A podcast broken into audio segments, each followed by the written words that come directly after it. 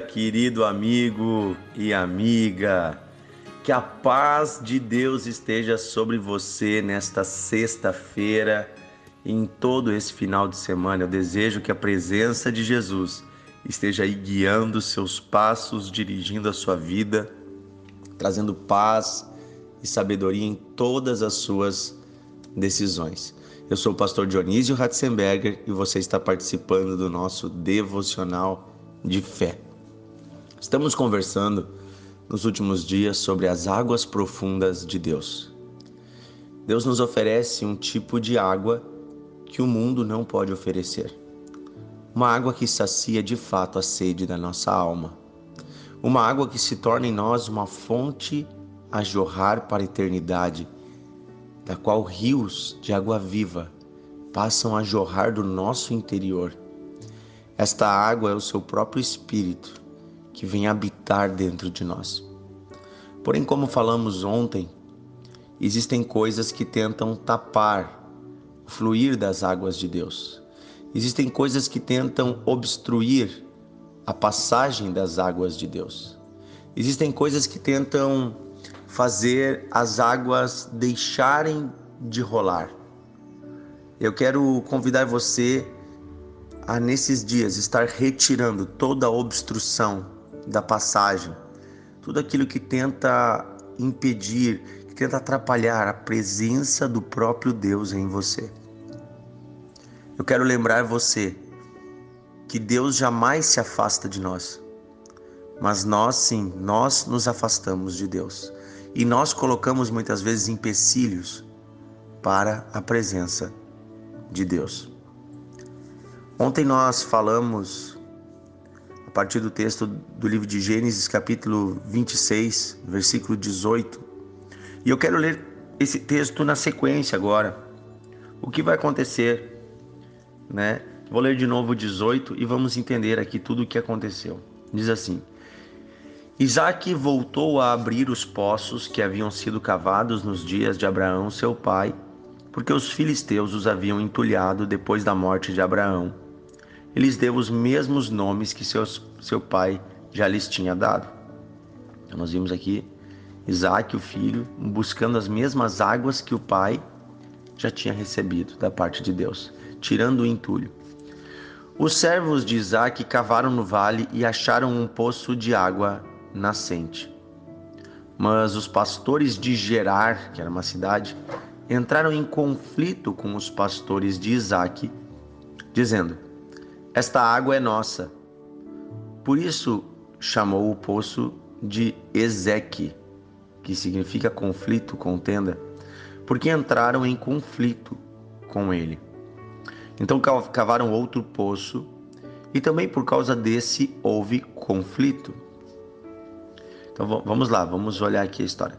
Primeiro tinha os poços que Abraão tinha cavado, eles estavam cheios de entulhos. Cavaram um poço, teve um conflito. Tiveram que deixar o poço para trás. Cavaram outro poço. Houve conflito. Versículo 21. Recebeu o nome de Sitna. Partindo dali, Isaac cavou ainda um outro poço. Versículo 22 e por esse não houve conflito. E deu-lhe o nome de Reobote. E ele disse: Porque agora o Senhor abriu espaço. Reobote significa abrir espaço para nós e vamos prosperar nessa terra. E dali Isaac foi para Berseba.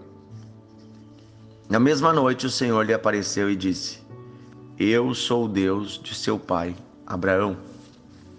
Não tenha medo, porque eu estou com você. Eu o abençoarei e multiplicarei a sua descendência, por amor de Abraão, meu servo. Então Isaac levantou ali um altar e, tendo invocado o nome do Senhor, armou a sua tenda e os servos de Isaac abriram um poço. Queridos, eu quero parar aqui um pouquinho. Quando eles chegavam num lugar, os israelitas na época eles eram nômades, eles ficavam se mudando com sua criação de gado, então eles precisavam ter, eles faziam acampamentos e eles voltavam àqueles lugares, faziam tipo um ciclo Iam num lugar, usavam a pastagem, andavam mais um pouco, usavam a pastagem, seguiam, voltavam lá para o início. Então ele tinha que ter vários poços cavados no caminho para que pudesse alimentar os seus animais, os seus homens quando chegasse naquele lugar. Por isso que ele ia cavando poços. Veja, onde ele se estabelecia, ele buscava água. Nós também na nossa vida precisamos colocar Deus em todos os lugares por onde passamos. Onde estamos, no nosso trabalho, na nossa casa, no nosso casamento, nós precisamos convidar o Senhor para ser o dono, para ser o rei de toda a nossa existência. Nós precisamos convidar o Pai para vir habitar conosco e o Espírito Santo para estar conosco em cada pedacinho, em cada pequeno detalhe da nossa vida. Cave um poço. Cave um poço. Tu vê que primeiro ele fez um altar, quer dizer, primeiro ele adorou a Deus. Depois ele fez a tenda. A tenda é a casa, é o lugar aonde ia ficar, né? Mas é uma casa provisória, né? Já dizendo assim, sou peregrino nessa terra, estou de passagem. E depois o poço dizendo: Eu preciso da água da vida. Mas ali então acontece algo interessante. Você vê que Abimeleque era um dos reis desses povos que estava em contenda com Isaac. E no versículo 26 diz assim: De Gerar foram ter com eles, com ele Abimeleque. Lembra de Gerar? aquela cidade que nós lemos antes, né? Que os pastores de Gerar entraram em conflito com ele, dizendo: Esse poço é nosso. Lembra que a gente falou disso? E aqui então no 26 assim: De Gerar, lá daquela terra onde teve conflito, foram ter com ele Abimeleque, que era o, o rei, o chefe dessa cidade, e o seu amigo Alsate e Ficol, comandante do seu exército. E disse-lhes Isaac: Por que vocês vieram a mim, pois me odeiam e me expulsaram do vosso meio? E eles responderam: Vimos claramente que o Senhor é contigo. Então dissemos: Haja agora juramento entre nós e façamos aliança contigo. Como é que eles viram que Deus estava com Isaac? Porque tudo que Isaac fazia prosperava.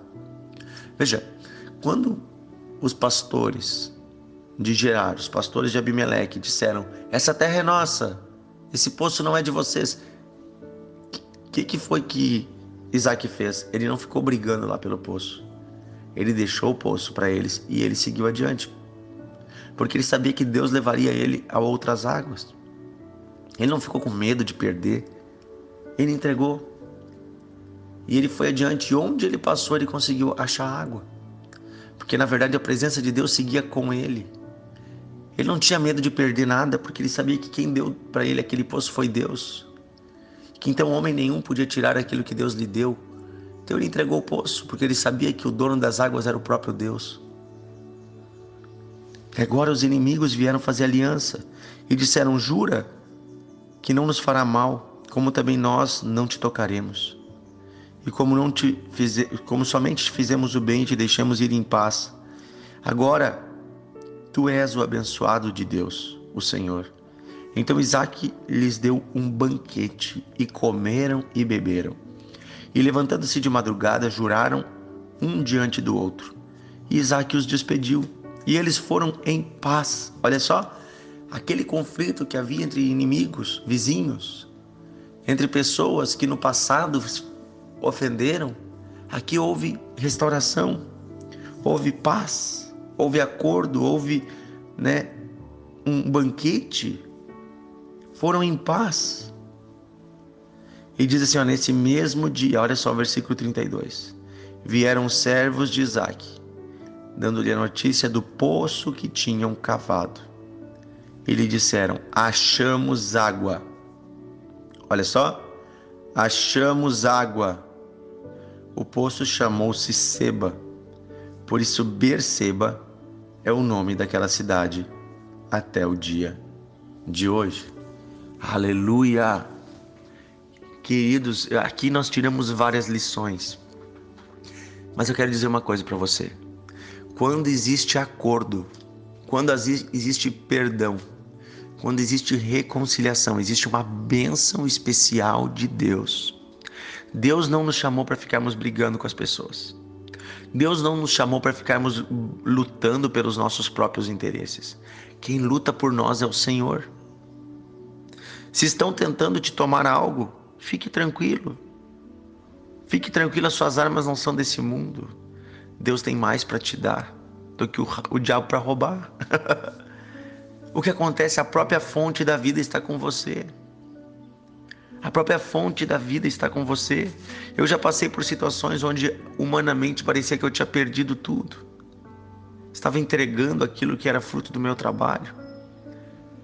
Mas na verdade era Deus me tirando para uma terra melhor. Eu quero dizer hoje para você uma coisa. Talvez na sua casa não está fluindo as águas. Quem sabe você não está encontrando a fonte porque vocês ainda não estão em acordo. Talvez é porque vocês na sua casa ainda não encontraram o perdão, ainda não encontraram a reconciliação entre o esposo e a esposa, o pai e os filhos, entre os irmãos, entre os vizinhos. Quem sabe na sua igreja não está fluindo as águas, porque tem conflito entre os irmãos, conflito entre os obreiros, conflito entre a liderança Conflitos atrapalham o fluir das águas de Deus. Não é que Deus não esteja ali, a fonte sempre esteve aqui, nós não estamos conectados com a fonte. Conflito é entulho, gente. Quero convidar você hoje a tirar todo o entulho, desobstruir todo o caminho e a ter paz.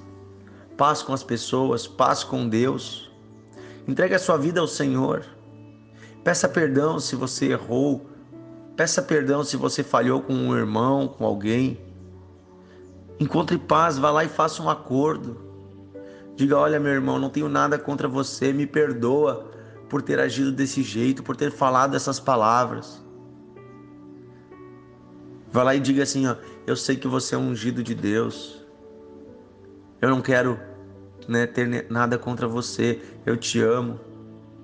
Eu te amo, minha esposa. Eu te amo, meu filho perdoa o pai, perdoa a mãe. Vamos fazer aqui um pacto de paz, um pacto de amor, um pacto de reconciliação e teremos a bênção de Deus sobre nós. As águas do rio de Deus fluirão, as fontes fluirão, haverá prosperidade.